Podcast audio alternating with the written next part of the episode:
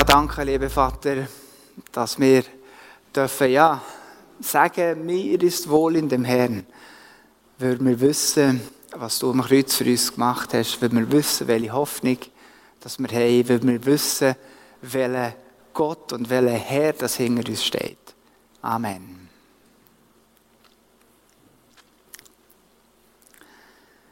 Ich lese den Text aus Apostelgeschichte 9, Vers 31 und dann ab Vers 36. Die Gemeinde, die sich in Judäa, Galiläa und Samarien weiter ausbreitete, hatte nun Frieden und wuchs beständig. Die Gläubigen lebten in Ehrfurcht vor dem Herrn und durch das Wirken des Heiligen Geistes schlossen sich immer mehr Menschen der Gemeinde an. Und jetzt Vers 36. In der Stadt Joppe lebte eine Jüngerin von Jesus. Sie hieß Tabitha. Der Name bedeutet Gazelle. Tabitha tat viel Gutes und half den Armen, wo immer sie konnte. Und als Petrus in Lida war, wurde sie plötzlich krank und starb. Man wusch die Tote und bahrte sie im oberen Stockwerk ihres Hauses auf. Joppe liegt nicht weit von Lida entfernt. Die Gemeinde in Joppe schickte deshalb zwei Männer mit der dringenden Bitte zu Petrus, komm schnell, so schnell du kannst, zu uns nach Joppe. Und Petrus ging sofort mit ihnen und als er angekommen war, führte man ihn in die Kammer, in der die Toten lag, die Tote lag. Dort hatten sich viele Witwen eingefunden, denen Tabitha in ihrer Not geholfen hatte. Weinend zeigten sie Petrus Kleider und Mäntel, die Tabitha ihnen genäht hatte. Doch Petrus schickte sie alle hinaus. Er kniete nieder und betete. Dann wandte sich der Toten zu und sagte, Tabitha, steh auf. Und sofort öffnete sie die Augen und sah Petrus an und richtete sich auf. Petrus reichte ihr die Hand und half ihr aufzustehen. Dann rief er die Gläubigen und die Witwen herein, die mit eigenen Augen sehen konnten, dass Tabitha lebendig vor ihnen stand. Bald wusste ganz Joppe, was geschehen war, und vielen fanden zum Glauben an den Herrn. Und Petrus blieb danach noch längere Zeit in Joppe und wohnte im Haus des Gerbers Simon. Eine andere Geschichte. Sie machen sich keine Vorstellung davon, wie viel Freude es uns macht, ihnen dieses Auto zu schenken. Unterschrift ein Mitglied der Gemeinde. Das stand auf einer Karte in einem Kuvert, das am Lenkrad eines Honda Accord befestigt war. Darin lagen noch mehrere Gutscheine für die Autowaschanlage und für Ölwechsel. Eine Familie aus einer US-Gemeinde hatte dieses unermesslich große Geschenk einer alleinerziehenden Mutter und ihren Kindern gemacht. Das war der Effekt des Dienstes CARS, was ein Akronym ist für christlicher Autoreparaturservice, eben CARS, ein Dienst derselben Gemeinden. Statt die Gebrauchtwagen für die Anzahlung eines Neuwagens der, äh, äh, dem Verkäufer zu übergeben, ähm, übergaben Mittelklasse-Familien der Gemeinde ihre Okkasionen dem Cars-Dienst, der aus Autobegeisterten und Hobby-Automechanikern bestand, die dann die Autos reparierten und wieder instand setzten. Und sie wurden dann an bedürftige Menschen verschenkt, zu denen die Gemeinde dank anderer sozialer Dienste Kontakt erhalten hatte und die sich ein Auto keinesfalls leisten konnten. In Amerika ist ja das noch viel wichtiger als bei uns hier. Und als der Pastor dieser Gemeinde seinen Nachbar, Nachbarn zum Weihnachtsgottesdienst einladen wollte, sagte er, deine Weihnachtspredigt interessiert mich nicht, aber weil ihr die Sache mit den Autos für Bedürftige macht, deshalb will ich eurer Gemeinde mal einen Besuch abstatten. Cars, das ist nur ein Beispiel eines Dienstes von Menschen, die einen dienenden Lebensstil ausleben. Dort, wo Menschen den dienenden Lebensstil ausleben, hat das Auswirkungen auf die ganze Gemeinde und darüber hinaus, wie wir bald sehen werden. Jesus selbst hat uns ja diesen Auftrag gegeben, den seinen Nachfolgern. In Matthäus 5, Vers 16 steht, genauso soll euer Licht vor allen Menschen leuchten, dann werden sie eure gute Taten sehen und sie werden euren Vater im Himmel preisen. Jesus hat ja einige Aufträge erteilt, die viel bekannter sind als dieser. Aber dieser wird oft überlesen. Wir sollen leuchten in der Dunkelheit, so wie ich leuchte und ihr seid in der Dunkelheit hier auf der Bühne. Wir sollen leuchten in der Dunkelheit, indem wir den Menschen dienen und die Liebe Gottes zeigen. Und der Gedanke liegt jetzt nun sehr nahe, vielleicht bei einigen von euch, die sagen würden, aber was kann ich, kleines Glühwürmchen, schon alleine bewirken? Und ich würde sagen, du hast absolut recht. Die Leuchtkraft eines einzelnen Glühwürmchens ist sehr begrenzt. Wir waren in Brasilien in den Ferien ja und dann waren wir auch äh, einmal im Busch und mit Milena zusammen, so auf einem Gelände, äh, wo, äh, am Waldrand und so. Und plötzlich war da ein Glühwürmchen, ein einzelnes. Und dann habe ich gesagt, schau da ein Glühwürmchen. Und sie, wo, wo? Und dann plötzlich leuchtet es wieder, wieder auf und dann hat sie es gesehen. Aber ein einzelnes Glühwürmchen, kann man fast überschauen. Aber was passiert, wenn mehrere Glühwürmchen zusammen, eben zusammen glühen? Schauen wir doch mal einen kurzen Clip an, wo wir sehen können, was das für Auswirkungen hat.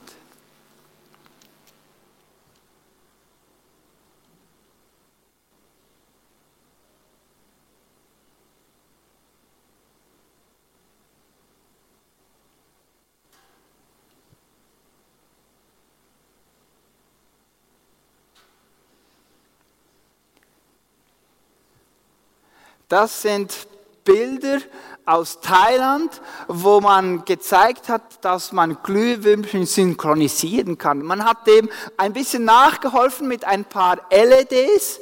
Ähm, und das waren nur ganz wenige einzelne LEDs, die im Takt geleuchtet haben. Mit der Zeit begannen alle Glühwürmchen darum herum zu blinken in derselben Reihenfolge. Und scheinbar gibt es in, von Afrika auch Aufnahmen, habe ich auch erst gerade im Fernsehen gesehen, Aufnahmen, wie, wie ganze Wälder, wie Weihnachtsdekoration blinken, weil alle Glühwürmchen gemeinsam, eben zusammen äh, zu, zu blinken beginnen, in Synchronisation. Das ist eine riesentolle Show scheinbar. Es reicht also, wenn einige wenige Glühwürmchen gemeinsam zu glühen beginnen und alle anderen gehen dann mit. Dann nämlich beginnen sie zusammen auf etwas viel Größeres hinzuweisen, nämlich auf unseren wunderbaren Gott. So heißt es eben in dem Vers. Dann werden sie eure Taten sehen und euren Vater im Himmel preisen. Es steht nicht deine guten Taten und dein Vater im Himmel. Nein, eure, weil wir zusammenstehen sollen. Deshalb heißt diese Serie zusammen. Wir wollen gemeinsam evangelistische Gaben entdecken und gemeinsam sie einsetzen. Zusammen und nicht alleine, individuell. Und auch nicht einfach nur sagen, ja, das, sind, das ist ja die Aufgabe der Gemeinde. Also da nehme ich mich ein bisschen aus dieser Verantwortung hinaus. Du bist die Gemeinde. Wir sind die Gemeinde. Eben zusammen. Und das zusammen, das muss etwas Absichtliches sein. Wir bringen die frohe Botschaft nicht als Individuum, sondern als eine Gemeinschaft, die zusammen leuchtet und Gott verherrlicht. Tabitha war ein solches Glühwürmchen. Und dieses eine Glühwürmchen hatte eine enorm große Auswirkung, weil sie einen dienenden Lebensstil pflegte. Wir hatten in Vers 31 gelesen, dass die Gemeinde sich schnell ausbreitete in Judäa, Galiläa und Samarien. Ähm, ähm, und schnell hat sich herumgesprochen, was Jesus alles getan hatte. Und, und, und dann heißt es, dass der Heilige Geist dann noch das Wirken, das Einwirken von Gott, was wir ja nicht unter Kontrolle haben, dann noch dazu geführt hat, dass viele Menschen zum Glauben kamen. Und es ist genau das passiert, was Jesus versprochen hatte in Apostelgeschichte 1, Vers 8. Ihr könnt es dort noch nachlesen. Und ihr werdet meine Zeugen sein. Wo? In Jerusalem, Galiläa und Samaria und bis ans Ende der Welt. Doch überall, wo Licht ist, da ist auch Dunkelheit. Wir mussten, äh, der Film war fast nicht sichtbar hier, ähm, wir mussten deshalb alles verdunkeln. Also wo Licht ist, ist auch Dunkelheit. Apostelgeschichte 8 zum Beispiel erzählt, wie die ersten Christen verfolgt worden waren. Saulus, der ja später zu Paulus wurde, der wollte die Gemeinde ausrotten, so steht das Wort wörtlich, und steckte einige Christen ins Gefängnis und er schonte dabei auch einige einflussreiche Frauen nicht, so wie Tabitha eine war. Auch sie stand also in Gefahr, ins Visier der Behörden zu geraten. Sie lebten wirklich in einer dunklen Zeit, in einem gesellschaftlichen Umfeld, in dem es so viele Vorurteile gegenüber Christen gegenüber Religion allgemein gab, Ablehnung, sogar Hass. Sich zu Jesus bekennen, das, das war gefährlich und äh, man, macht, man machte sich nicht viele Freunde, vielleicht kennt ihr das. Und das ist eines der Hindernisse, von denen Samuel Marti letzten Sonntag gesprochen hat, ähm, warum wir vielleicht manchmal Mühe haben, die frohe Botschaft anderen Menschen zu bringen. Lohnt sich diese Predigt anzuschauen. Und gerade in diesem ablehnenden Umfeld, in einem ähnlich ablehnenden Umfeld stehen wir heute auch. Ich war letzte Woche mit äh, äh, Livia beim Ferienpass. Äh, wir waren da bei der Sternwarte in Langenthal. Und da hat dann jemand so erzählt, ja, der Thomas Zurbuchen, das ist der Leiter von NASA, ähm, der hat das ganze äh, Projekt von James Webb Teleskop, äh, das jetzt neu da äh, seit einigen Tagen im Himmel ist und für uns in die Sterne schaut, der hat das begleitet. Und dieser Thomas Zurbuchen, das ist ein Schweizer und der hat eine ganz interessante Geschichte. Sein Vater war ein Prediger einer Freikirche und dass er das gesagt hat, haben alle gelacht. Ich wusste gar nicht, warum das alle lachen. Ich habe dann einfach das so zu Livia gesagt, Livia, dein Vater ist auch so einer. Aber ich habe es als Kompliment empfunden. Ich habe es als Kompliment empfunden, denn das sind scheinbar nicht so die dümmsten Leute. Ähm also wir leben auch in einem, in einem ablehnenden Umfeld, aber genau in so einem Umfeld kann ein dienender Lebensstil unheimlich eine überzeugende Kraft und Auswirkung haben. Und in Vers 39 lesen wir davon. Dort hatten sich viele Witwen eingefunden, denen Tabitha in ihrer Not geholfen hatte. Weinend zeigten sie Petrus Kleider und Mäntel, die Tabitha ihnen genäht hatte. Gute Taten lügen nicht. Gute Taten lügen nicht. Wir dürfen die Wirkungskraft des Dienens nicht unterschätzen, insbesondere in dieser Zeit, in der wir leben. Man kann über Glaubensinhalte debattieren, man kann über äh, Wahrheiten philosophieren, man kann darüber streiten, ob es überhaupt eine Wahrheit gibt, ob es einen Gott gibt, gibt aber eine gute Tat eines überzeugten Christen kann man nicht wegdiskutieren. Sie ist einfach wahr. Es ist eine reelle Auswirkung, die etwas verändert und etwas für immer und nachhaltig verändert. Tiefe Vorurteile in der Gesellschaft gegenüber irgendwelchen Gruppen, egal welchen, können nur durch das Gegenteil überwunden werden. Tiefe Vorurteile gegen Christen können nur durch gute Werke überwunden werden. In unserem Dienen wird der Dienst Gottes an der Menschheit real. In deinem Dienen dient Gott den Menschen, die du kennst. Er, der Dienst, dann wird, dann wird Gott plötzlich real und spürbar, erlebbar, unanfechtbar.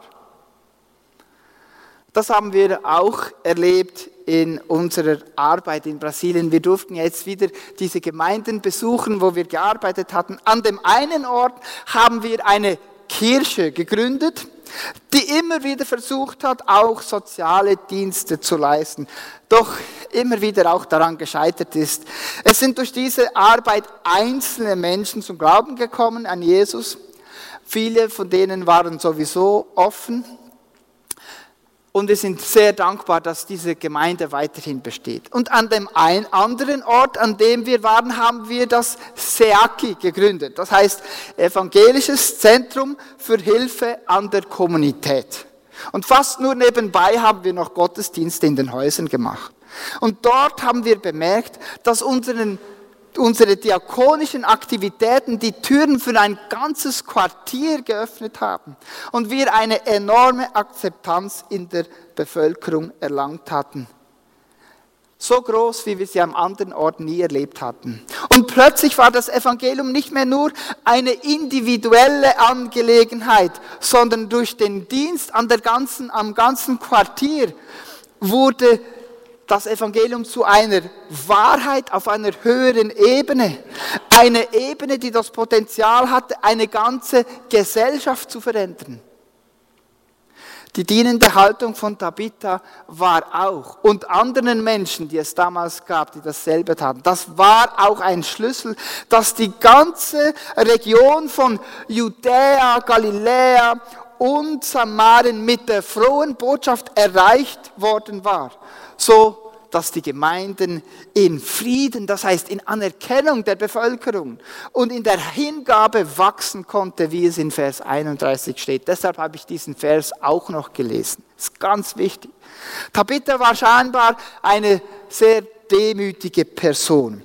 Es ging ihr nicht um sich selbst, sondern um ihre Nächsten. Es ging ihr vor allem um die Ärmsten der Gesellschaft. Und damals waren das die Witwen. Und daraus lässt sich auch ganz eine wichtige Lektion für unsere Gemeinde ziehen. Gerade in Bezug auf das Projekt HILA, das ja Mogi, Manuel Granzmann vorantreibt und das unser Sozialprojekt ist, das wir jetzt angehen möchten. Hilfe für Langenthal steht jetzt in den Startlöchern. Denn was wir daraus ziehen können, ist Folgendes. Der Mittelklasse Bünzli-Bürger braucht unsere Hilfe nicht. Die wollen lieber selbstständig und unabhängig sein und jeden Sonntag etwas Gnade konsumieren. Es ist Zeit, dass wir uns den Bedürftigen zuwenden, so die, die, die, die nicht unabhängig sind, die wirklich bedürftig sind. Und so unabhängig und unbedürftig sind auch die Bünzli-Bürger nicht wenn sie es selbst zugeben würden. Wie zu den Zeiten von Tabitha sind es die Ärmsten, die Sozialhilfeempfänger, Randgruppen, Menschen mit Migrationshintergrund, Flüchtlinge, die unsere Hilfe brauchen. Gott hat uns auf wunderbare Weise eine neue Berufung gegeben, als der Krieg ausgebrochen ist. Und wir dürfen gebraucht werden, um Menschen, die sonst kein Zuhause hätten, zu helfen. Ihr seid ganz herzlich eingeladen zu dieser Gebetsstunde am 25., wo wir mehr vom Leben von diesen Menschen hören werden. Und manchmal ist diese Hilfe ja so unglaublich einfach und simpel. Das kann jeder tun. Tabitha konnte nähen. Und so half sie den Witwen, indem sie Kleider nähte und flickte. Die meisten von euch können Auto fahren oder können eine Steuererklärung ausfüllen oder Bewerbungen schreiben. Sie können kochen oder mit Werkzeugen kaputte Dinge reparieren. Ein Gemeindeglied hat mir erzählt, dass es mit einem jungen Burschen einer Flüchtlingsfamilie jede Woche eine Stunde Autofahren geht, damit er die Autoprüfung besteht. Ich meine, wie einfach ist das denn? Dienen muss nicht kompliziert sein. Es muss nicht mit viel Aufwand verbunden sein. Dienen kann man nicht nur in einem großen Gemeindeprojekt. Dienen kann jeder ganz persönlich mit dem Einfachen, was du von Gott geschenkt bekommen hast. Auch eine Kleingruppe oder ein Bibellesekreis ist zum Dienst an der Gesellschaft befähigt und beauftragt. Denkt euch mal, was ihr als Kleingruppe vielleicht zusammen, äh, äh, eben zusammen auswirken könntet, wenn ihr zusammen ein kleines Projekt ausdenkt und einzelnen Leuten helfen könntet. Denkt euch mal, wie, wie die Menschen dann die Liebe Gottes durch euch erfahren könntet. Oder ihr könnt weiterhin jede zweite Woche einen Bibeltext lesen, eure Probleme austauschen und euer normales Leben führen. Es ist eure Wahl. Obwohl die Auswirkungen des dienenden Lebensstils ja wirklich sehr groß sein können und ganze Bevölkerungsgruppen für das Evangelium öffnen, gibt es doch eine Sache, die mit rein guten Taten nicht möglich ist. Das Evangelium verkündigen. Römer 10, Vers 17, dort steht es. Äh, es bleibt dabei, sagte Paulus, wie wenn er einen Punkt machen wollte. Es bleibt dabei, der Glaube kommt aus dem Hören der Botschaft und diese gründet sich auf das, was Christus gesagt hat. Ohne Christus zu bezeugen, ohne dass sie es hören, sind all deine guten Taten, ich sag's mal so, ein bisschen überspitzt, nichts wert. Es gibt viele gute Menschen auf der Welt. Aber es gibt nur ganz wenig, die erkannt haben, dass Jesus Christus der entscheidende Unterschied macht. Was nützt es dir, wenn die Menschen wissen, dass du ein guter Mensch bist? Ja, es bringt dir vielleicht viel. Sehr viel. Aber darum geht es ja nicht. Es nützt ihnen nichts, wenn sie deine lebensveränderte Motivation dahinter nicht erkennen. Wenn sie nicht sehen, wie Gott dein Leben verändert hat. Vielleicht hilft dieses Beispiel. Stell dir vor, du findest diese Woche in deinem Briefkasten ein Kuvert mit 100 Franken drin und du weißt nicht von wem und warum. Und du sagst, super, wow, ein anonymer Spender und du, du steckst das Geld ein. Das kannst du gut gebrauchen. Ja, aber nächste Woche findest du schon wieder Geld.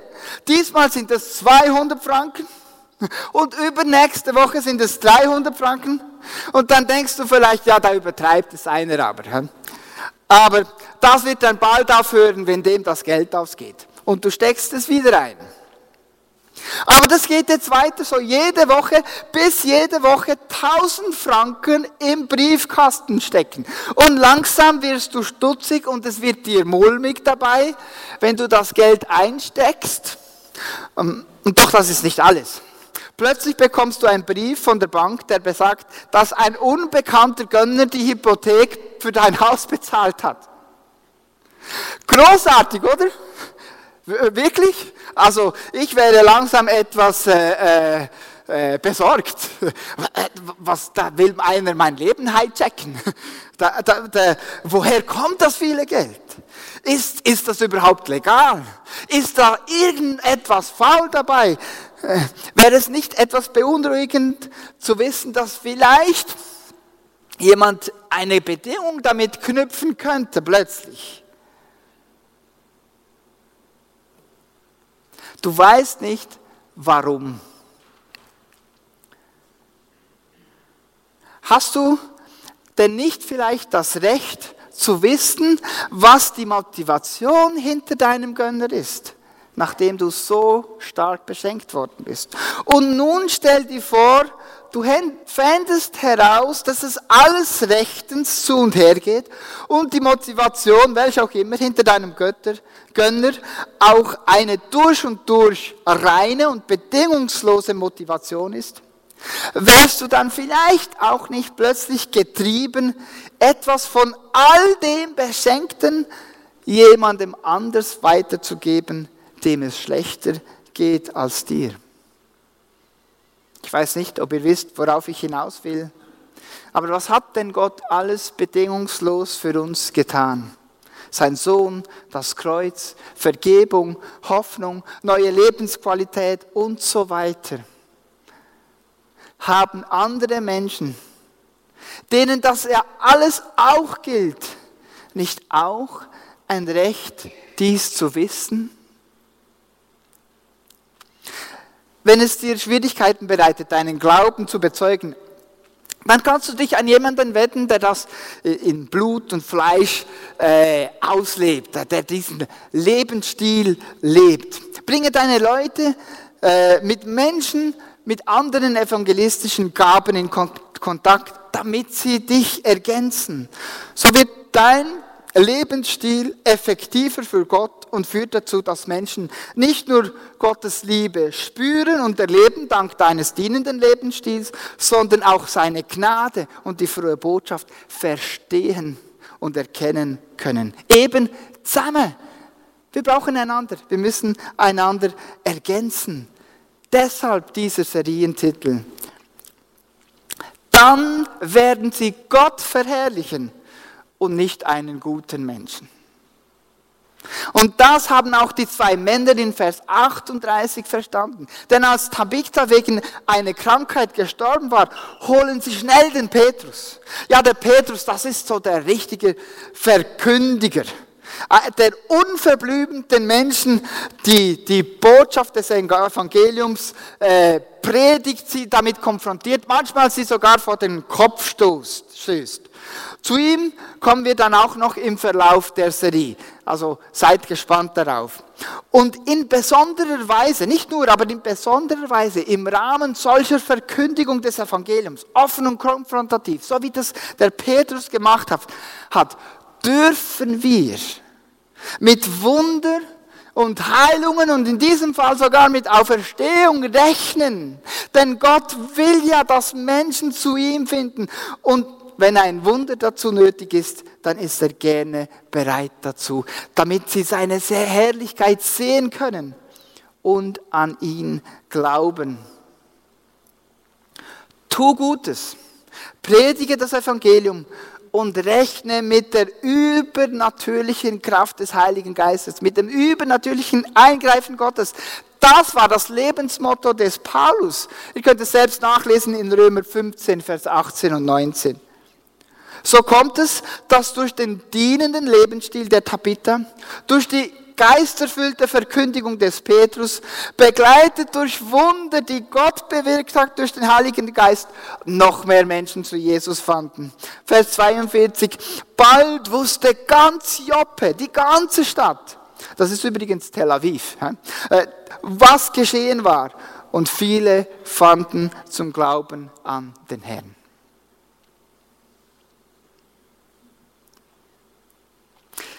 Gibt noch eine Form, die zum dienenden Lebensstil dazugehört. Wenn wir regelmäßig und ganz konkret für Menschen betet, beten, damit sie Jesus finden.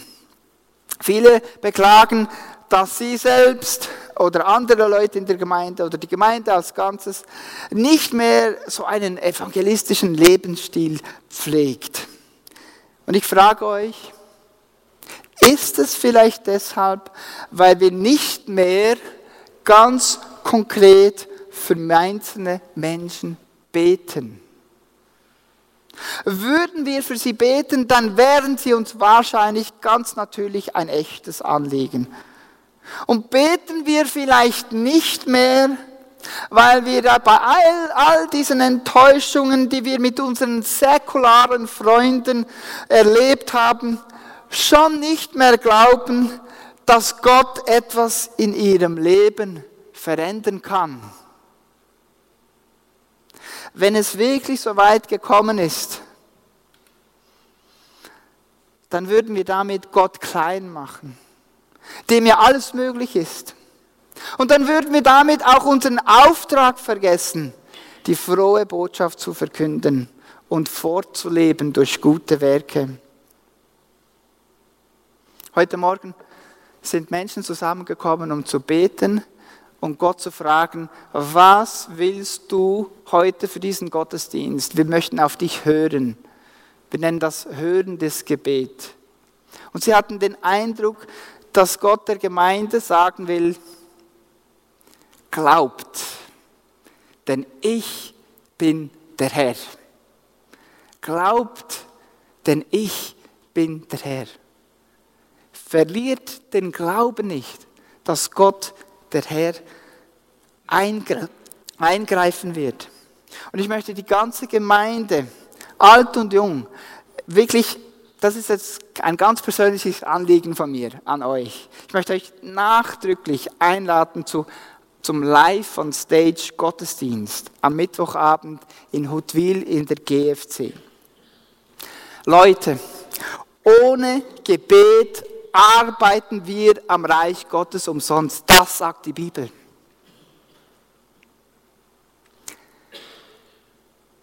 Und wenn wir damit nicht beginnen, dann müssen wir mit Live on Stage gar nicht weiterfahren. Dann haben alle die Kritik jetzt anwenden für dieses Live on Stage, weil sie vielleicht nicht so gut erlebt haben das letzte Mal, haben sie recht. Und sie haben auch noch dazu beigetragen, dass sie recht haben. Das Gebet wird dieses Projekt zum Erfolg führen. Deshalb möchte ich euch alle einladen, zusammen einzustehen für Menschen, die Jesus nicht kennen und kennenlernen möchten. Und zum Schluss möchte ich dir sieben ganz konkrete Tipps geben, wie du den Lebensstil des Dienens entwickeln kannst. Und das steht jetzt weder auf deinem Zettel, Gottesdienstzettel, noch irgendwo auf der Folie. Du musst es einfach aufschreiben oder du musst es dann später im Livestream nochmal nachschauen. Erstens, finde kreative und natürliche Wege, um deinen, deine geistliche Motivation zu vermitteln die hinter deinen guten Werken steht, die du anderen anbietest. Das kann ein Wort sein, ein passender Vers, eine Karte oder eine freundliche Gottesdiensteinladung als Antwort auf ein Dankeschön für Ihren Dienst, für deinen Dienst. Zweitens, bitte Gott täglich im Gebet um Gelegenheiten. Bitte ihn, Herr, gib mir heute eine Gelegenheit, anderen Menschen zu dienen. Und Gott wird dir die Augen für Bereiche öffnen, die du selbst gar nicht wahrnehmen würdest. Und sei dann auch bereit, seine Führung anzunehmen und dem nachzufolgen, auch wenn es ein bisschen ungewöhnlich ist, weil Gott wirkt manchmal durch sehr ungewöhnliche Dinge. Der Philippus, dem wurde gesagt, da spring mal hinter, hinter, hinter diesem äh, Pferdewagen her. Und dann hat sich etwas entwickelt. Drittens, achte darauf, dass du anderen deinen Dienst nicht aufdrängst. Bete um Weisheit, wo es sich lohnt, ähm, wirklich einzusetzen für das Reich von Gottes. Und viertes, ganz wichtig für die, die diesen, diesen Lebensstil ausleben wollen, gib nicht auf. Sei geduldig, glaube, er ist der Herr, vertraue darauf. Äh, gib nicht, nicht auf. Auch wenn die Menschen nichts von Jesus will, wissen wollen, behandle sie unvoreingenommen und bedingungslos. Es geht dir in erster Linie ja nicht darum, dass sie sich zum Christentum bekehren, sondern es geht darum, dass der Vater im Himmel verherrlicht wird, der jeden Menschen bedingungslos liebt. Fünftens, sei realistisch, wie viel du tun kannst und, und lass durch deinen Dienst nicht andere Menschen darunter leiden, deine Familie zum Beispiel. Und dein Dienst sollte zwar selbstlos sein, aber es sollte dir letztlich nicht schaden dabei. Und sechstens, schließe dich mit Freunden zusammen, die einen anderen Lebensstil haben, die dir helfen können, vielleicht mit den Personen, die Gott dir auf das Herz gelegt hat, ihnen Jesus auf eine andere Art und Weise zu präsentieren, die ihnen vielleicht besser passt. Und zuletzt, nochmals, bete ganz konkret für ein bis drei Personen, die dir wichtig sind. Letzte Woche habt ihr ja die Herzchen mitbekommen. Es gibt immer noch Herzchen da draußen. Nehmt die mit und wenn du weißt, für wen du betest und wenn du begonnen hast zu beten, dann lege das Herzen in eine Glasschale hinein, damit wir als Gemeinde erkennen können, dass wir zusammen im Gebet stehen möchten für diese Personen. Und jede Woche in dieser Serie wollen wir als ganze Gemeinde einen evangelistischen Lebensstil entdecken. Heute war es das Dienen. Ähm, es wird dann andere Schwerpunkte geben und du sagst, ja, heute war nicht mein Ding, ich warte dann, bis mein Stil kommt. Nein. Wir wollen, dass du vielleicht neue Lebensstile entdecken kannst. Und deshalb möchten wir jedes Mal euch auffordern, als ganze Gemeinde bei einer praktischen Aktion teilzunehmen. Und heute ist es dieser Zettel, den die meisten von euch erhalten haben. Da steht drei gute Taten für einen VIP. Ihr wisst ja, ähm, ähm, äh, bei den Pfadfindern, da gab es jetzt ja gerade ein Riesenlager in der Schweiz, oder? Denen ist das Motto drei gute Taten pro Tag. Und hier drei gute Taten für deinen VIP. Fülle das auf. Nimm dir jetzt gerade Zeit dafür. Ich werde kurz noch beten und dann hast du kurz Zeit, auch etwas vor Gott zu bewegen. Welche Personen legst du mir aufs Herz? Wie kann ich dieser Person dienen? Und wie kann ich dazu führen, dass diese Person die Botschaft von Jesus hören? Ja, lieber Vater, danke dir vielmals für diese Herausforderung. Äh, ein so wichtiger Lebensstil, der so enorme Auswirkungen haben kann. Und ich bete dafür, dass Menschen mit diesem Lebensstil ganz Oberargau verändern können, damit sie offen werden, dich zu hören, eine Begegnung mit dir zu, zu, zu haben und dich zu erleben und deine Liebe zu spüren. Schenke aber auch Menschen, die die Gabe haben, das zu predigen und zu verkünden, zu erklären, damit die Menschen verstehen, du bist der Herr, du liebst jeden Menschen und du möchtest jeden Menschen zu dir führen, so wie es da steht vor uns. Keiner wirst du ablehnen, der zu dir kommt. Amen.